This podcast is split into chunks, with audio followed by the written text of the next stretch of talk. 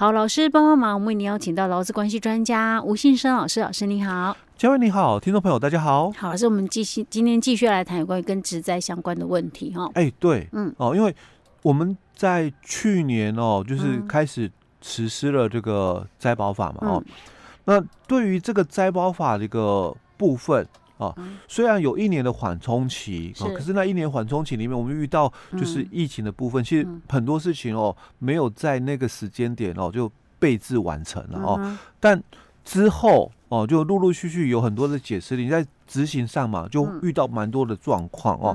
那解释令也慢慢都一直出来过哦。好，那我们现在蛮多人哦都知道说那个。灾保法的第十条就特殊加保啊，哦、那蛮多人哦开始就说，哎，那不然我特殊加保，我用特殊加保的方式来帮我的这个员工投保好了。哎，特殊加保呢？哎，对，说我去便利商店啦、啊，嗯，哦，我就把资料输入嘛，嗯、然后就有投保之灾了。嗯，好，那这样的一个特殊加保的一个部分哦，那。发生事故的话，哦，到底怎么样来做判断？就怎么请你？哦，那我必须回到一个很正确的观念哦。嗯，在节目里面，我们一直在讲，就这个身份的一个问题哦。你在工会家保，你凭什么身份？我一直在强调嘛，两个人，嗯，啊，一个就是无一定雇主哦，一个就是自营作业者哦。好，那在我们的特殊家保哦，他也有跟你提到。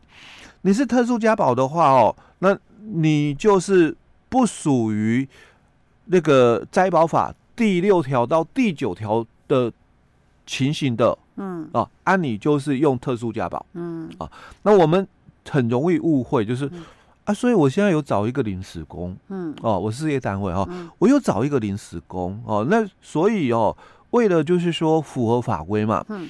所以，我是不是就用特殊家保？而且这个临时工，他可能工作时间也不长，哎，对，就是很短。一般通常会这样才会想，哎，就可能两两三天或一个礼拜嘛，哦，好。所以，我是不是用特殊家保？因为特殊家保，我只要去便利商店哦，或这个上网哦，啊，直接就是资料输资料输入之后，我我就保一个职灾保险。那我其他的哦，嗯，我不需要，因为也没六趴哦，啊，也没有什么其他的，像什么这个。保险的问题哦，因为劳保它是双保嘛，嗯，那我们这个就业保险只能单一投保哦，那它可能也有公司啊，有没有我不知道啊，但就是单保嘛，单一投保。那我们这个健保哦，也不知道它是不是有嘛，哦，那我也不用吧，因为我我只要加职灾保险哦，所以我是就用那个。特殊身份哦，嗯、特殊情况哦，来做那个投保。特殊，因为这样很方便啊。哎、欸，对，就是就我就我只要五个保险哦，我我只要保一个职灾、嗯、哦。但我如果就是用那个我们标准的这个网络或书面的一个投保嘛，因为跟劳保局保、嗯、啊，我是事业单位啊，那可能不能只有保一个，因为还有六趴什么的哦，就就。哦就成本又会增加嘛？哦，那如果我我用这种特殊身份加保，我只能我只要保职灾啊。所以那这样不行哦。哎，对，因为我们我们好，我现在想起来了，之前我们好像有曾经我们也讲过哦，因为我们目前以事业单位来讲哦，我们五个保险嘛，一个就是劳保哦，我们劳保有分嘛，四人以上，哎，四人以下跟这个五人以上嘛，哦，那其他的像就业保险，嗯。他是一个员工就要投保哦，嗯、哦，那我们这个职灾保险、嗯、哦，一个人哦哦就要投保嘛哦，那我们还有一个劳退六趴，是。一个员工就要提缴、嗯、哦，那我们健保嘛，嗯、一个员工也要投保嘛、嗯、哦，所以五个保险里面哦，我我们只有就是劳保，它有存在四人以下、五人以上的一个区隔哦，嗯、那其他四个保险哦，嗯、是没有这个问题的，嗯、一个员工就要帮他投保，嗯、那再来，嗯，我我们可以双保的哦。嗯就劳保嘛，它可以双保，就业保险不行哦。那刚刚讲职灾保险也可以双保哦。那我们的六趴，两个雇主哦，两个雇主都要提缴。哎，那健保不行，只能单一哦。所以单一投保的只有就业保险跟健保哦。所以我临时找了一个临时工来哦，可能哦，他有他的工作哦，或我的就业保险可能没办法参加哦。那我的这个健保。哦，可能没有办法参加哦。是，但是其他的三个啊，都要投，哎，都要嘛。哦，我我我有个疑问呢，老师，那假设六趴好了，因为我觉得这个可能可能是成本会比较高的地方。六趴的话，但是假设他只来上班，他只我只需要他工作一个礼拜，嗯，假设我帮他投保是最高好了四万五千八好了，他只来上班一个礼拜。啊，我的那个六趴要用四万五千八去乘六趴，所以我们投保等级整个投保的一个级距，因为以六趴来讲哦，它的范围非常广，哦，甚至到七万多块嘛，我觉得。哎，六趴最高就到十五万，对，七万两千八那个是只在保险，是职灾保险，对。那我们的这个六趴哦，最高级距有十五万，哦啊，最低级距呢一千五，嗯啊，一千五，哎，一千五啊，哦，哎，所以你你可以就。他的这个收入的一个部分啊，嗯，去投保。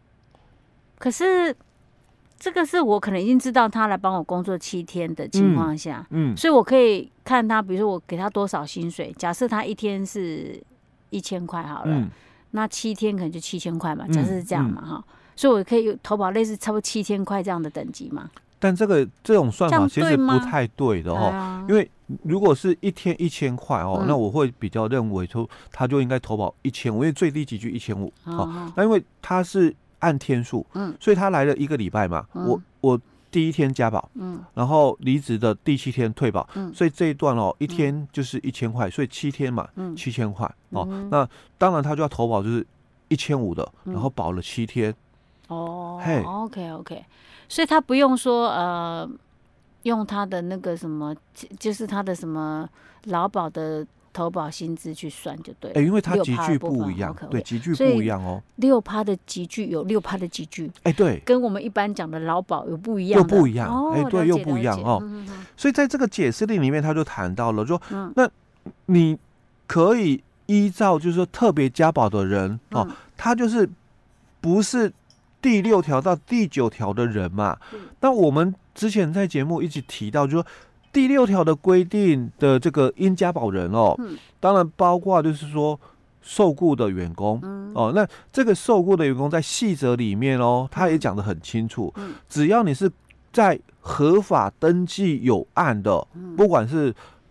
工厂的、矿场的，或者是事业单位的公司形态的哦，嗯、那或者是比如说有些的这个什么呃诊所啦哦，就是专门技术的哦，诊所啦哦，都一样哦哦，你只要是在登记有案的，嗯、那你就是属于嘛第六条的规定的嘛、啊、哦。那如果你是哦，我们讲的说你是属于这个自营作业者、无一定雇主，嗯、那你是属于就是。